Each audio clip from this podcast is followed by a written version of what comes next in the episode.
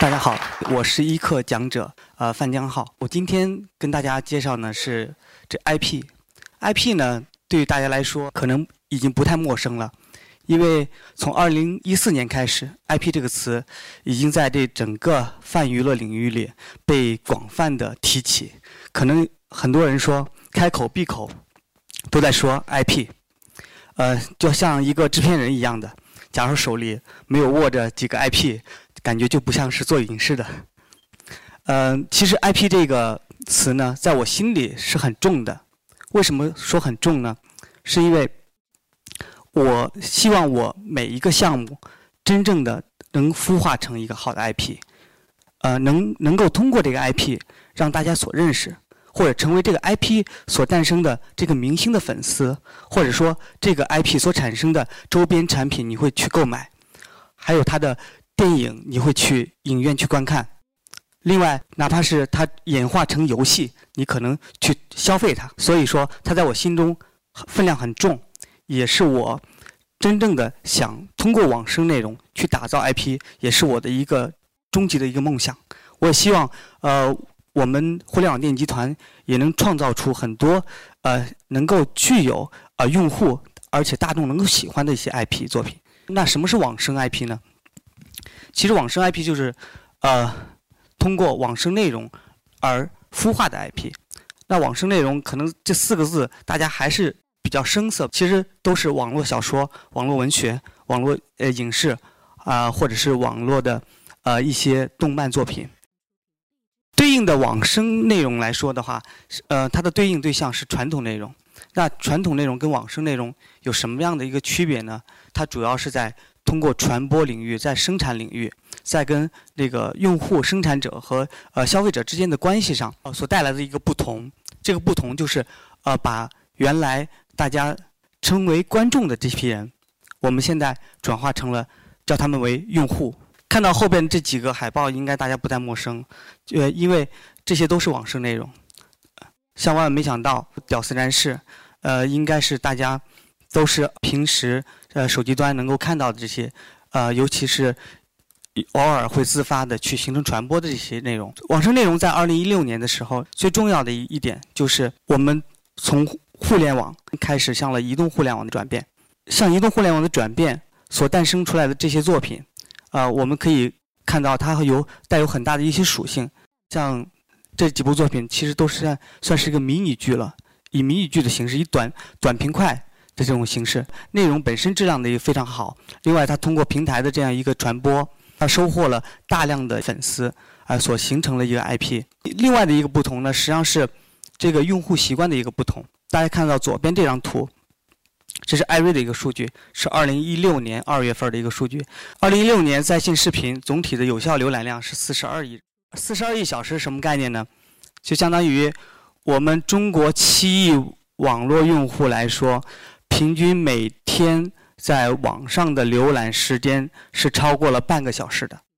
最大的一个不同就是，大概是百分之八十五的用户已经呃在移动端在观看视频了。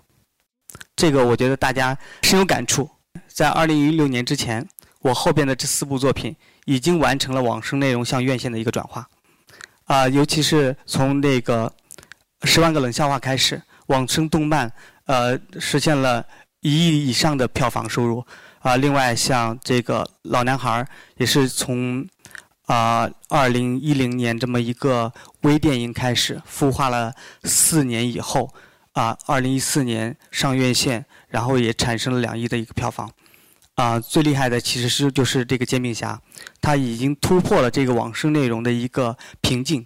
它的整个网络票房达到了十一亿。相当于二零一五年来说，这几这四部作品是就是网生内容所诞生的一个 IP，在向院线的实现了一个转化，形成了整个付费模式的一个闭环。因为网生内容最主要的那个平台就视频网站。降低自己购买所有的视频的所有电视台的这样的一个呃版权收入，所以说他们开始了自己的创作自制剧。这些自制剧呢，已经成为呃各大视频网站的一个主流的一个一个内容了。另外，他们也通过这种网生的自制的内容，想形成自己的一定的品牌，也想通过这些呃付费用户也好，这个浏浏览量也好，想达成这样子一个说，呃，能够形成 IP，能够在整个泛娱乐领域里边啊实现这样的一个变现。呃，可能通过网生内容所产生的会产生两个一百亿。啊，第一个一百亿呢，就是中国中国这个付费用户，啊，付费呃付费这个市场会突破一百亿。另外一些就是网生内容所诞生的向院线这个转化，啊，可能在三年左右吧，可能都会突破一百亿的票房。大家都知道，中国去年一五年的整个网呃整个院线票房是六百亿，六百亿。假如说呃按这个增长量来说，百分之二十增长量来说，呃。也未未来三年，网视内容应该占到了整个所有院线票房的百分之十。呃，未来突破一千万的这个票房收益，呃，会成为一个常态。呃，今年二月份我们做了一部作品叫《不良女警》，现在收获将近八百万的票房，这相当于在院线里边两千四百万的一个票房收益了。因为大家都知道，现在整个院线、整个市场有可能出现了这种这种西瓜效应，就是可能更大的一些呃呃国外的一些有影响力的这种坚船利炮的作品，可能占据了整个市场的主流。还有一些中国的这种呃大 IP 的，像西游这种产品，呃像这个美人鱼这种作作品，他们只有这种类型的作品才会才会有票房。另外一些小的，呃完全就是没有。没有票房的，那对比来说，呃，互联网这个收益是一个未来中国电影的一个很大的一个票仓。互联网电影集团呢，我们最早的时候就是以内容起家的，所以说我们在搭建一个产业链的一个结构和模式，呃，通过这个网视内容，我们在孵化艺人，呃，然后对艺人进行一些商演啊，然后来完成我们的实现我们的变现。我们有自己的一个营销和发行的团队，呃，我们可以独立去完成所有的网络呃电影哈、网剧还有院线电影的一些营销和发行，呃，